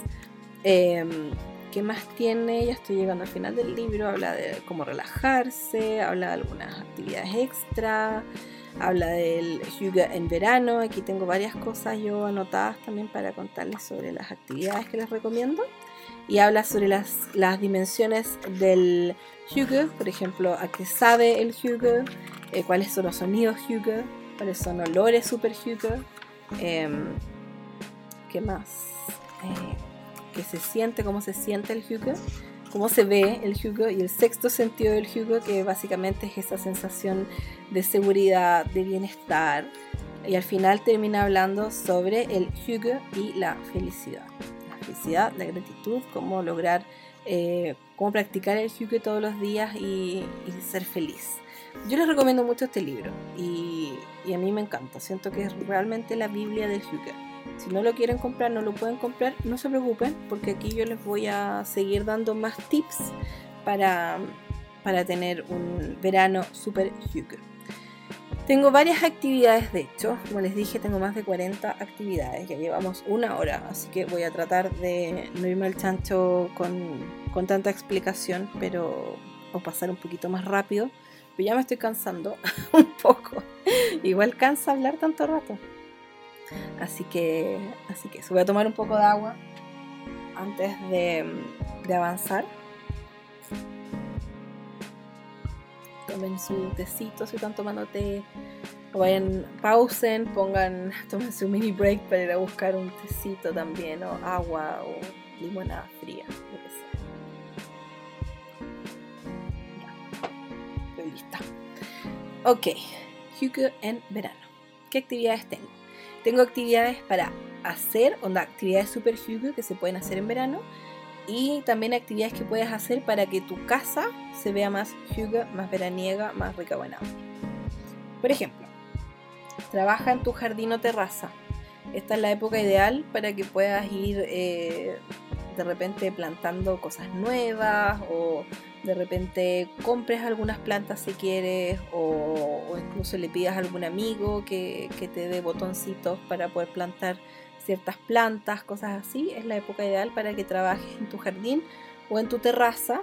También puedes también hacer algún tipo de remodelación pequeña, cambiar los cojines en los sillones de la terraza o volver a forrar los sillones de la terraza o comprar maciteros bonitos o hacer algo bonito tú o hacer alguna mantita rica veraniega con algodón por ejemplo para, mm, para tu terraza etc tomar desayuno al aire libre rico puedes ir al jardín a tomar desayuno a la terraza donde tú quieras también o salir a tomar desayuno o a, un restaurante afuera o incluso puedes de repente llevarte una mantita, llevarte un de estos max de viaje para transportar, te llevas tu café, tu té, te llevas algo rico y comes así como al aire libre también. Em, acá también tengo algo parecido que es como tomar té o café a primera hora de la mañana, o sea, como salir cuando está todavía súper fresquito y disfrutar un café calentito o un té calentito, algo calentito, cuando todavía es súper temprano y todavía está como bien fresco. Eso es rico, a mí me encanta. Puedes em, leer un libro o escribir en un journal si quieres, en algún diario que tengas por ahí, si tienes ganas. Mejor sea al aire libre, mejor todavía. Esta es la época ideal igual para, para empezar a, leer libros, a ver algún desafío de lectura, lo que sea, todas esas cosas que tenías pendientes por leer, las puedes empezar a leer ahora. Puedes planificar un viaje y comenzar con la cuenta regresiva, porque también es muy gratificante cuando em, sabes que viene alguna actividad y, y es como súper rico esperar eso. De hecho hay una cita que me gusta mucho de uno de mis libros favoritos, que es Anne of Green Gables, que es el de Ana de las Tejas Verdes. Súper bueno el libro. Y dice algo así como el esperar algo es como la mitad del placer. Como que, no sé si se entiende, pero como que si se viene algo que tú ya sabes que se viene, como que el esperar eso, ya eso te da la mitad del placer que te da la actividad misma, porque lo estáis esperando. Y de eso habla mucho el libro, de hecho, el libro del Hugo, como el, el de repente em, agendar algo para el futuro y, y, esa expectativa que te genera eso que se viene también es súper rico. Puedes ir a la playa, visitar una playa tranquila o andar y ir de noche, porque yo sé que yo no recomendaría ir a una playa en pleno verano, una de esas playas que está repleto. A mí me gusta ir a la playa en invierno. De hecho, no soy de ir a la playa porque no me gusta, soy mega, hiper, mega blanca, me quemo al tiro y me quemo y después me pongo roja y después, sorry, me pongo roja y, después se me sale atroz, así que para qué. No, y aparte que andar como, no sé, el, mar es mega congelado acá. No, no me gusta. Pero ir a la playa en invierno con una mantita rico, ver el mar. Así que eh, si pueden ir a una playa tranquila, mejor, o un lago, lo que sea. O, ir en la noche, ir menos gente. Eh, métete al agua, métete a una piscina, lo que sea, rico. Eh, fogata en la playa, no sé si está permitido, no sé si es seguro, no sé si ambientalmente esté bien o no, como yo no voy a la playa, no tengo idea, no sé si eso se hace, yo lo he visto así como en las películas así que no sé, ahí ven ustedes.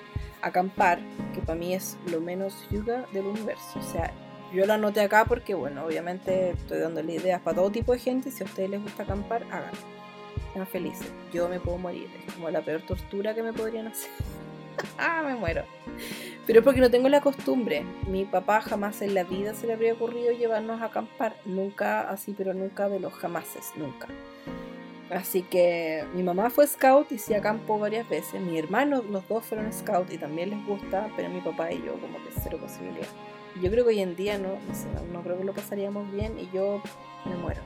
Quizá glamping estaría dispuesto a hacerlo, que es como ese camping glamoroso, pero se llama glamping que son esas como carpas, que es como una pieza estupenda, con camas y todo, todo. Eso quizá yo lo haría. Aparte de eso, no Puedes ir a mirar las estrellas, si, no sé, tienes campo o el campo un amigo donde puedas ir, porque acá en la ciudad como que de repente cuesta más. O puedes ir a un observatorio, pero eso como de acostarse en el pasto y ver las estrellas, demasiado huge. Puedes em, levantarte temprano y aprovechar la mañana para hacer ejercicio, para leer, para meditar, para hacer cualquier actividad por ti. Si estás en un periodo en el que igual tienes harto, harta pega, lo que sea, puedes de repente tomarte una mañana para levantarte temprano y, hacer algo por ti. Eh, prepárate helado, rico, o cómprate un helado fancy, un helado rico, date un gusto. Onda, no una casata, no, anda a una heladería y aunque te salga un poco caro, cómprate un helado que te guste, así como darte un gusto de algo rico, así pero realmente rico. A mí el helado que me encanta es el del toldo azul, que está ahí en Isidra Goyenechea. ¿Está? Sí, creo que sí. Bueno, el toldo azul, cerca del Metro del Golf. Em, pero hay varias heladerías. También me encanta la menestra, no la menestra, el maestrale. El maestrale Está en el patio Bellavista, que no sé si ahora estará abierto o no, qué onda, qué pasó por ahí, pero bueno. Eh, también hay una costanera. Está, ese me encanta la menestra y el helado de harina tostada, lo encuentro exquisito. Está el maestrale también, que es rico, que tiene alto sabor e historia. Eso está en, la, en República de Cuba, creo que es por ahí cerca del sector de la Plaza Las Lilas. Yo he ido harto para allá porque igual me queda bastante cerca. Antes vivía más cerca de ahí, ahora igual me queda cerca. Em, está el toldo azul que les dije que es cerca del metro del Golf. Tiene un helado de salted caramel, como caramelo salado. vamos con la vida, me encanta. ¿Qué más? Em, así que eso, cualquier heladería que a ustedes les guste, así como, pero algo rico. Dense un gusto. Haz un asado veggie, invita a tus amigos, invita a tus vecinos, haz algo rico puedes ver una peli al aire libre. Bueno, hubo varios festivales, estuvo el del Festival de Cine Weekend, que les voy a contar más sobre eso porque ya pasó, así que filo. Les voy a contar más sobre esa actividad en, en, el, cuando les hable la próxima semana de libros y datos y cosas así. Pero puede que todavía haya algunas actividades de, de cine al aire libre, lo pueden armar ustedes. Igual Em, un picnic también, rico buena onda. Si tienes el espacio para hacerlo, instala una hamaca o un columpio. Me encanta, yo capaz que hubiese, si no hubiese puesto, me imagino yo, si no hubiese puesto mi rinconcito de lectura, hubiese puesto un columpio o algo así. Igual chévere. Em, ¿Qué más? Eh, una vuelta en bicicleta, también, entretenido. Toma más té verde o té de hierbas, o bueno, el té que te guste. Toma lo que quieras, o mojito. Decora tu terraza con velas, con plantas, con estas lucecitas, estos cables con luces también. Te va a quedar súper bonito si, si le pones ahí la mononas con algunas cosas. Visita un jardín botánico o un parque. Puedes mirar las flores, sacar fotos. A mí el parque que me encanta acá en Santiago es el Parque Araucano. Es mi parque favorito, lo amo. Me encanta el sector donde tienen las rosas, es precioso.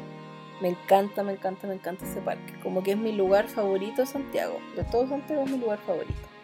Así que rico para allá, pero si no les queda cerca, vayan a cualquier otro parque que tengan cerca, cualquier lugar bonito, cualquier lugar donde, donde puedan ir a relajarse.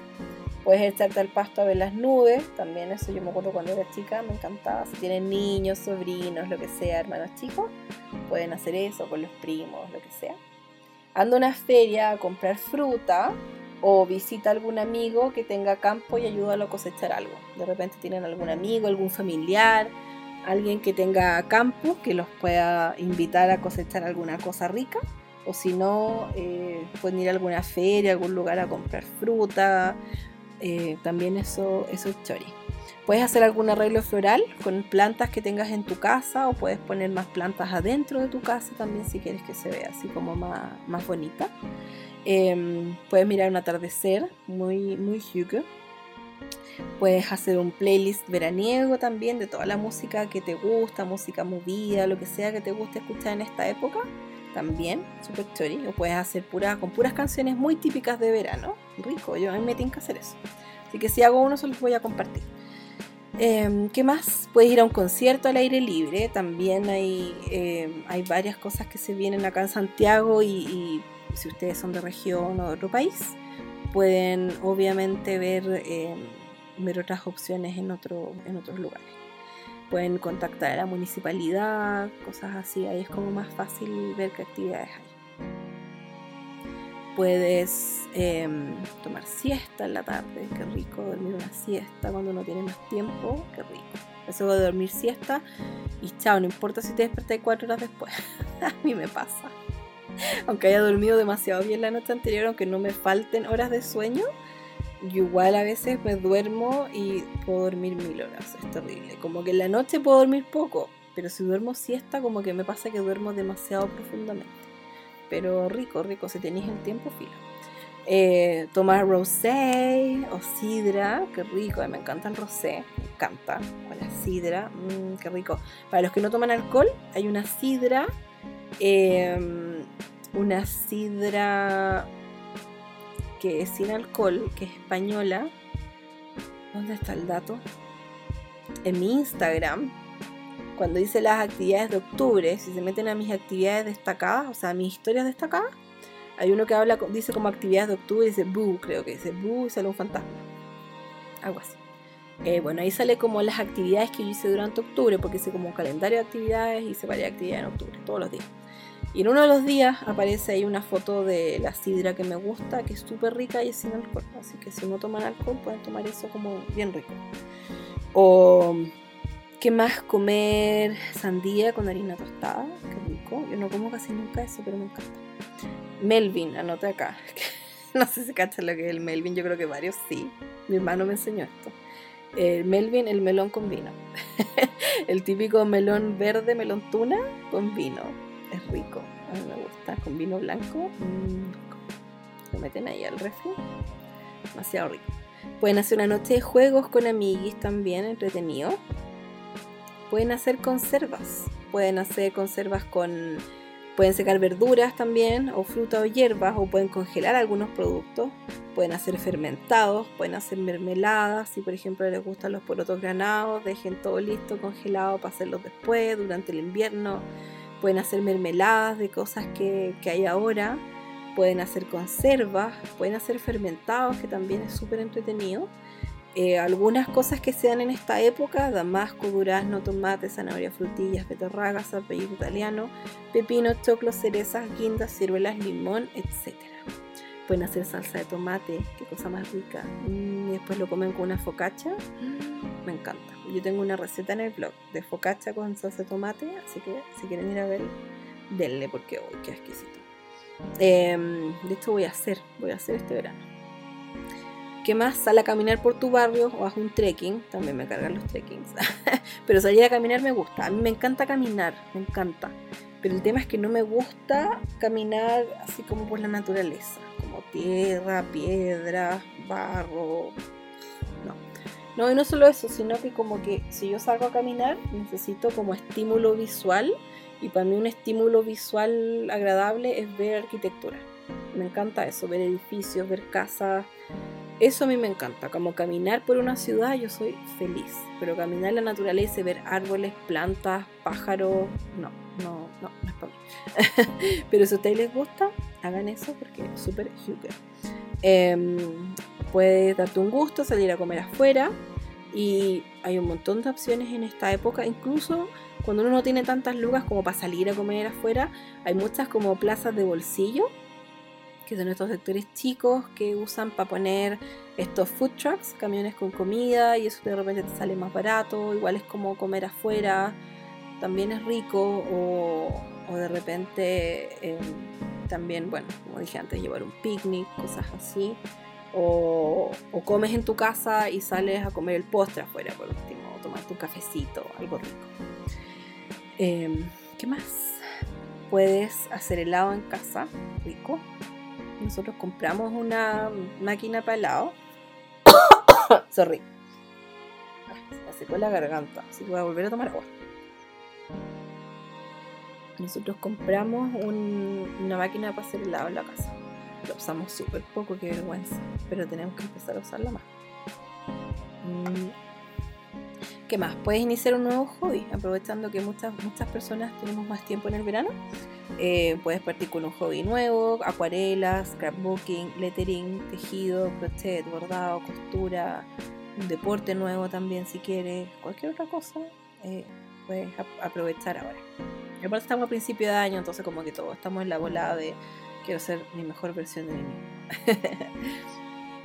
Puedes hacer un tipi para tu mascota o para tus niños, que son estas como carpas así como, como de indio, que son esos tres palitos que tú los amarras de un extremo, del extremo superior, y de ahí le cuelgas como una tela. De hecho hay gente que los vende también.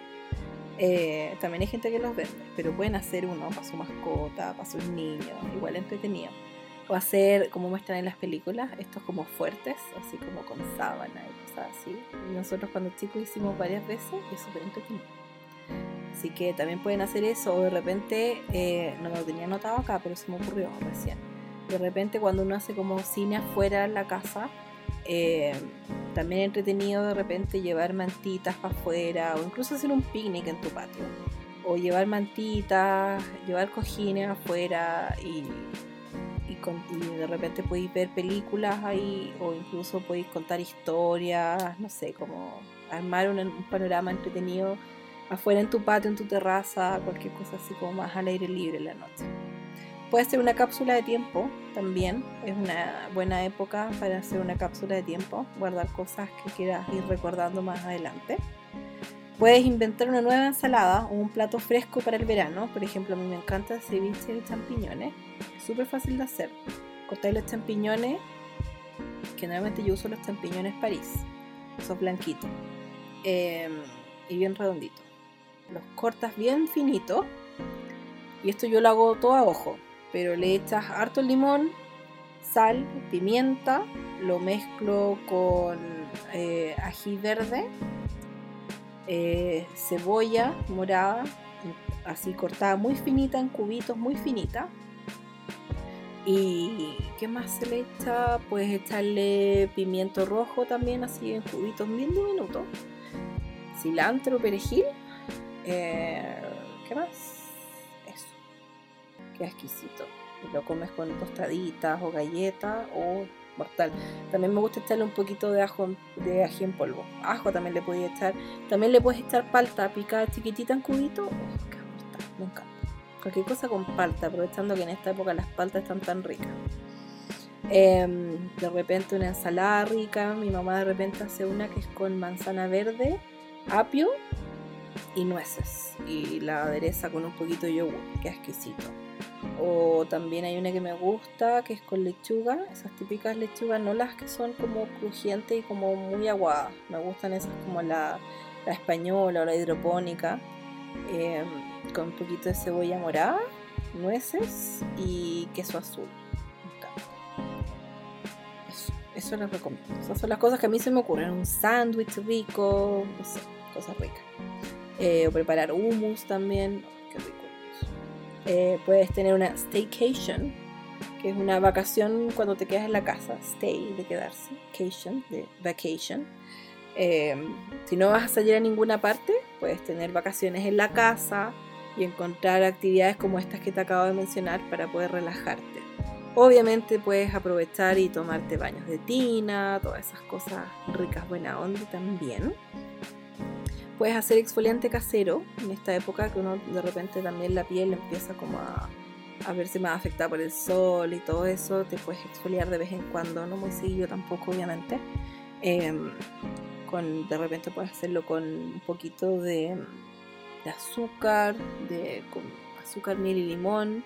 O puedes hacerla con café también, también queda súper rico. Puedes armar un bar en tu casa, porque, porque no, qué rico, armar un bar eh, entretenido. Puede ser si no tomas copete, bueno, puedes hacerlo sin alcohol, y si te gusta, puedes hacerlo con alcohol. Puedes hacer un jardín comunitario. Si tienes espacio en tu edificio, en el sector donde vives, puedes hacerlo, puedes coordinarlo. Eh, o también puedes ver dónde inscribirte en uno. También, eso lo encuentro súper entretenido. Así que esas son algunas de las actividades que a mí se me ocurrieron, lo que estuve buscando, encontré un montón de cosas en Pinterest. Así que quería compartirla con ustedes. Espero que les hayan gustado las actividades. Cuéntenme qué les parecieron, si se les ocurre alguna otra cosa o si les ocurre algo para que lo mencione en los episodios de otoño, invierno, primavera, para ir anotándolos, no tengo ningún problema. Em, también tengo algunas de las actividades que me mandaron ustedes. Por ejemplo, está Bárbara Mendoza C en la próxima dice que yo pregunté qué cosas iban a hacer eh, durante el verano. Entonces Bárbara dice que está en la próxima compra de su departamento. Se quiere ir a vivir sola y quiere tener todos los rincones modo Hugo. Aparte ella el otro día me preguntó por el libro y se lo recomendé y todo. Así que Bárbara no sé si te lo compraste o no, pero, espero que sí, porque vas a aprender mucho con, con el libro. Habla mucho también sobre decorar tu casa y que quede súper como que te ayuda a entender mucho el concepto. Y, yo encuentro que realmente sí está muy relacionado a la felicidad y a las cosas que uno, que uno como que le parecen eh, acogedoras. Está Datos de Sol, dice cambiar colores de mi balcón para darle un nuevo aire. Qué buena, qué buena idea, me encanta eso, como que es un sector súper específico que quizás no te va, no te va a tomar demasiado tiempo en, cambiarlo todo, pero, pero es un sector que en esta época se usa mucho y qué rico poder darle un aire nuevo porque como que te dan más ganas de, pasar tiempo ahí. Está Scrapbook-365. Oli. Dice, me encanta salir a caminar con la bebé en coche e ir a Starbucks por un té chai latte y disfrutarlo. Qué rico. También me encanta el chelate. Lo encuentro demasiado dulce de repente, pero igual es rico. Me gusta. Eh, así que demasiado entrete tu panorama, Sandrita. Llévate un, vaso reciclable. el otro día, ¿cuándo fue? Cuando estuve haciendo las actividades de mm, diciembre. Porque para los que no quizás son nuevos, en mi Instagram estuve todos los días en las historias compartiendo una actividad que, que hacíamos todos, entonces todo el mundo, la, no todo el mundo, pero mucha gente se unió y hacía la actividad, la subía a su Instagram también, en sus historias y me etiquetaba y usaba el hashtag VeryMaryMila y toda la. Y una de las actividades que yo sugerí un día era eh, tomar algo rico, como una bebida navideña rica. Terminé mandando no sé cuánta gente a Starbucks a tomar frappuccino y todo eso eran en vasos plásticos, casi me muero. Ay, me sentí tan mal, tan culpable. Yo que había hecho hace poco el episodio de Navidad Sustentable, hablé sobre llevar eh, estos vasos reciclables, ecológicos, toda la bola. y terminé mandando a todo el mundo a Starbucks a comprar frappuccino en vaso plástico. Después hice otra actividad más adelante, que era, no me acuerdo qué, pero era como más o menos parecido, era como, sí, no me acuerdo, pero era algo así. Entonces puse que, que ganaban puntos extra o algo así. Si es que en caso de tomar algo en Starbucks o donde sea, eh, usaban sus vasos reciclables o algo así. como para compensar porque me dio lata. Está moni.chiang, dice mis momentos de...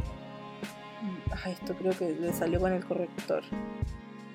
Ya, parece que dice mis momentos de relajo es cuando agarro mi tejido y me voy a la pérgola a escuchar música a ver TV. Ay, qué rico. Que entrete ir a tejer, una pérgola más encima, que estupendo. Demasiado Hugo.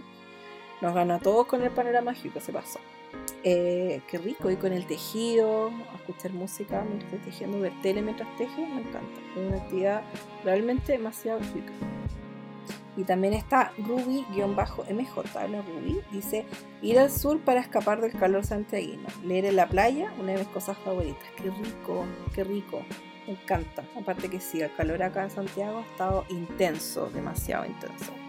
Así que qué rico poder escaparse un poco y, disfrutar eso. Así que me encanta.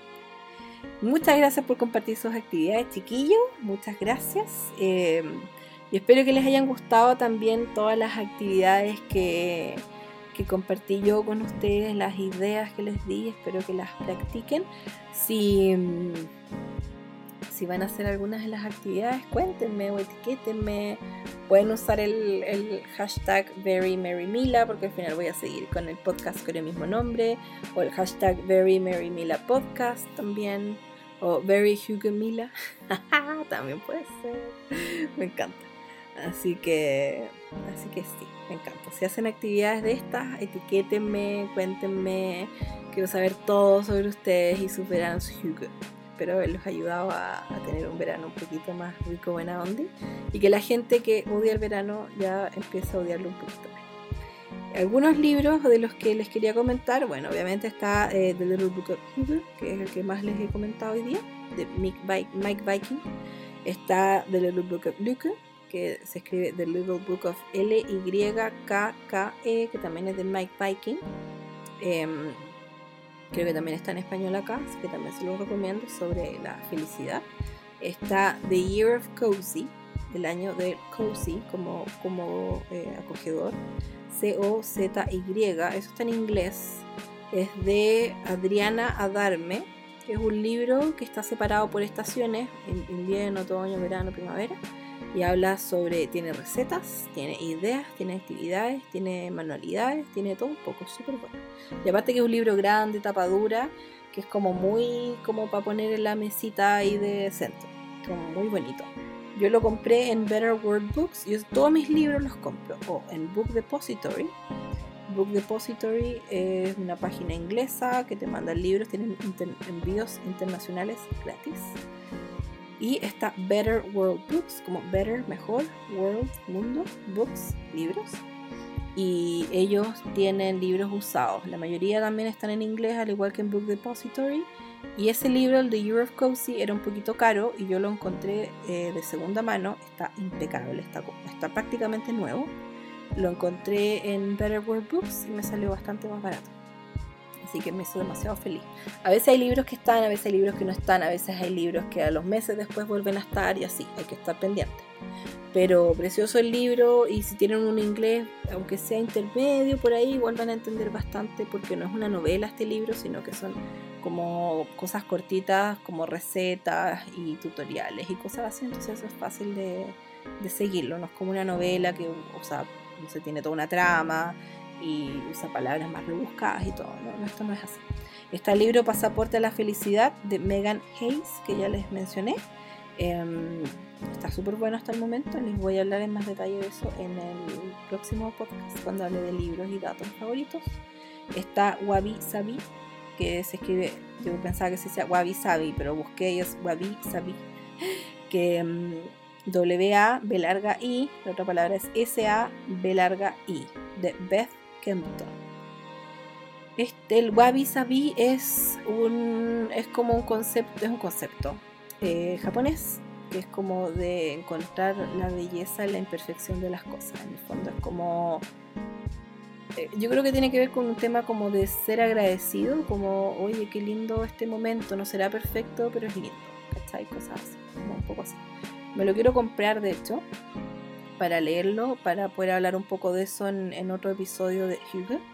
Y también está Largom, que es L-A-G-O-M, Lagom se escribe, pero es Largom, como investigué yo que se pronunciaba. Este libro es de. Espérenme. Es que yo lo anoté y no se me actualizó. Lo tengo en el computador. Es de Línea, L-I-N-N-A. No, perdón. L-I-N-N-E-A.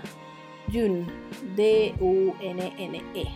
Porque la GOM hay dos libros que son prácticamente iguales. La portada se ve igual, pero son de distintas autoras.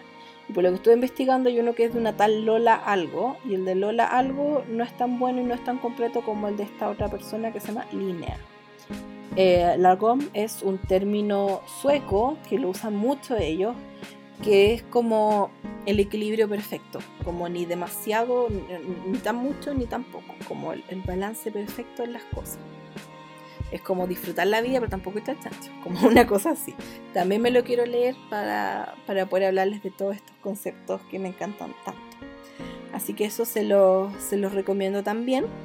Muchas gracias por haber escuchado este podcast. Cuéntenme qué les pareció.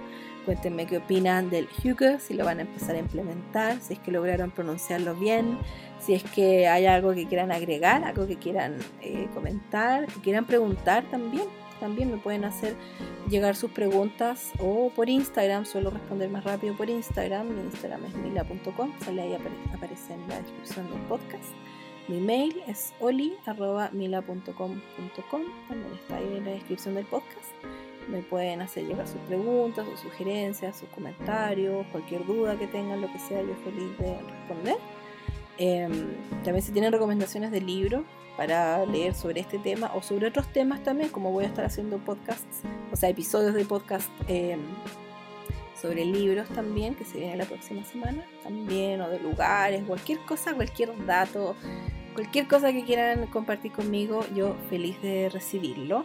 Si quieren enviarme sus eh, panoramas Hugo, también, cuéntenme qué les pareció el episodio. Si quieren, em, o si pueden, darle un review, dejar un comentario ah, del podcast en, la plataforma que se haga, donde, sea que lo estén escuchando, también sería regio estupendo.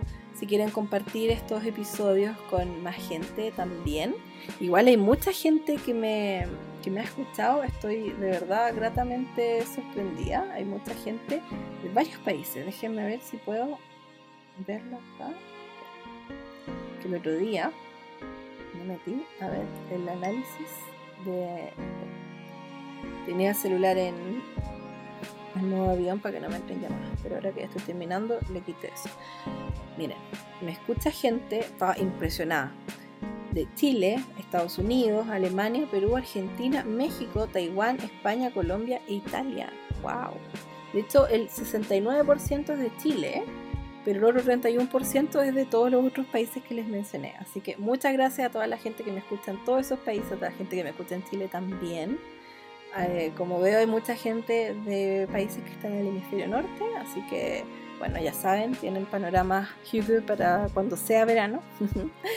y ya pronto empiezo también a comentarles sobre los siguientes panoramas para otras estaciones del año, para que se vayan preparando. Eso chiquillos, el próximo episodio es sobre, como les dije, libros, datos y favoritos. Y el siguiente episodio que también se viene pronto va a ser sobre San Valentín, porque es la próxima celebración. Me encanta San Valentín, de hecho siempre me ha gustado más cuando estoy soltera que cuando estoy emparejada, lo encuentro demasiado entretenido. Uno tiene siempre muchas actividades entretenidas que hacer. A mí que me gusta hacer manualidades, lo paso regio haciendo manualidades en rosado, en rojo, colores bonitos, colores que a mí me encantan. Tarjetas para los amigos, panoramas con los amiguis, con las amigas. Celebrar Valentine's Day, que no sé si lo conocen, que salió en esta serie Parks and Recreation hace varios años. Y de ahí salió. Esa serie me encanta porque inventó el Valentine's Day, que es como Gal es como mina en inglés. Estas minas, no sé qué. Así que Valentine's Day es como la celebración entre amigas. Y me encanta. Y yo del año pasado que lo empecé a celebrar con mis amigas y este año igual lo vamos a hacer. Em, así que les voy a mostrar fotos de la celebración y mis preparativos en, en mis historias en Instagram. Y también van a poder ver mis historias de Instagram desde el primero al 14 de febrero vamos a estar haciendo actividades. Voy a estar subiendo todos los días una actividad con una frase inspiradora también. Eh, frases feministas o por supuesto frases eh, que han dicho mujeres importantes en nuestra historia. Voy a estar compartiendo todos los días una actividad para que vayamos haciendo actividades que son actividades de autocuidado, de amor propio, para que todos se enamoren de sí mismos este San Valentín y lo pasen regio, estupendo, independiente si tienen o no tienen pololo, pareja, toy boy, sugar daddy, lo que sea, whatever. Eh, para que todos lo pasemos regio este San Valentín. Así que me tiene súper emocionada esa, todas esas cosas que vamos a hacer en Instagram y les voy a estar mostrando varias cosillas yo. Pueden usar el hashtag CupidMila, como Cupido, CupidMila, porque voy a hacer su Cupido para que hacer que todos se enamoren de sí mismos. Están todos invitados a participar en las actividades, pueden ver todos los detalles en mi Instagram, cualquier duda que tengan me avisan y mándenme por favor sus, eh, sus panoramas de San Valentín, si lo van a pasar con alguien, con su media naranja, o, solo, o si les gusta, si no les gusta, si no les gusta, por qué no les gusta, si les gusta, por qué les gusta. Quiero saber todo, mándenme todos sus comentarios para poder ir comentándolos en el episodio de San Valentín. Ahí les voy a ir contando varias curiosidades, por qué se celebra, eh, quién fue San Valentín. Es una historia súper interesante. Así que les voy a contar todas las curiosidades de San Valentín, les voy a sugerir varios panoramas ricos buena ondi y vamos a hablar de un montón de otras cosas entretenidas en los próximos episodios. Así que muchas, muchas gracias chiquillos por haberse tomado el tiempo de escucharme. Fue el tremendo episodio, pero yo igual pretendía que dure más o menos una hora y media porque es un tema del cual tengo siempre mucho que hablar. Es uno de mis temas favoritos de la vida y espero que se hayan inspirado, que hayan aprendido algo nuevo y que lo hayan disfrutado. Muchas gracias por escucharme y nos vemos en el siguiente episodio.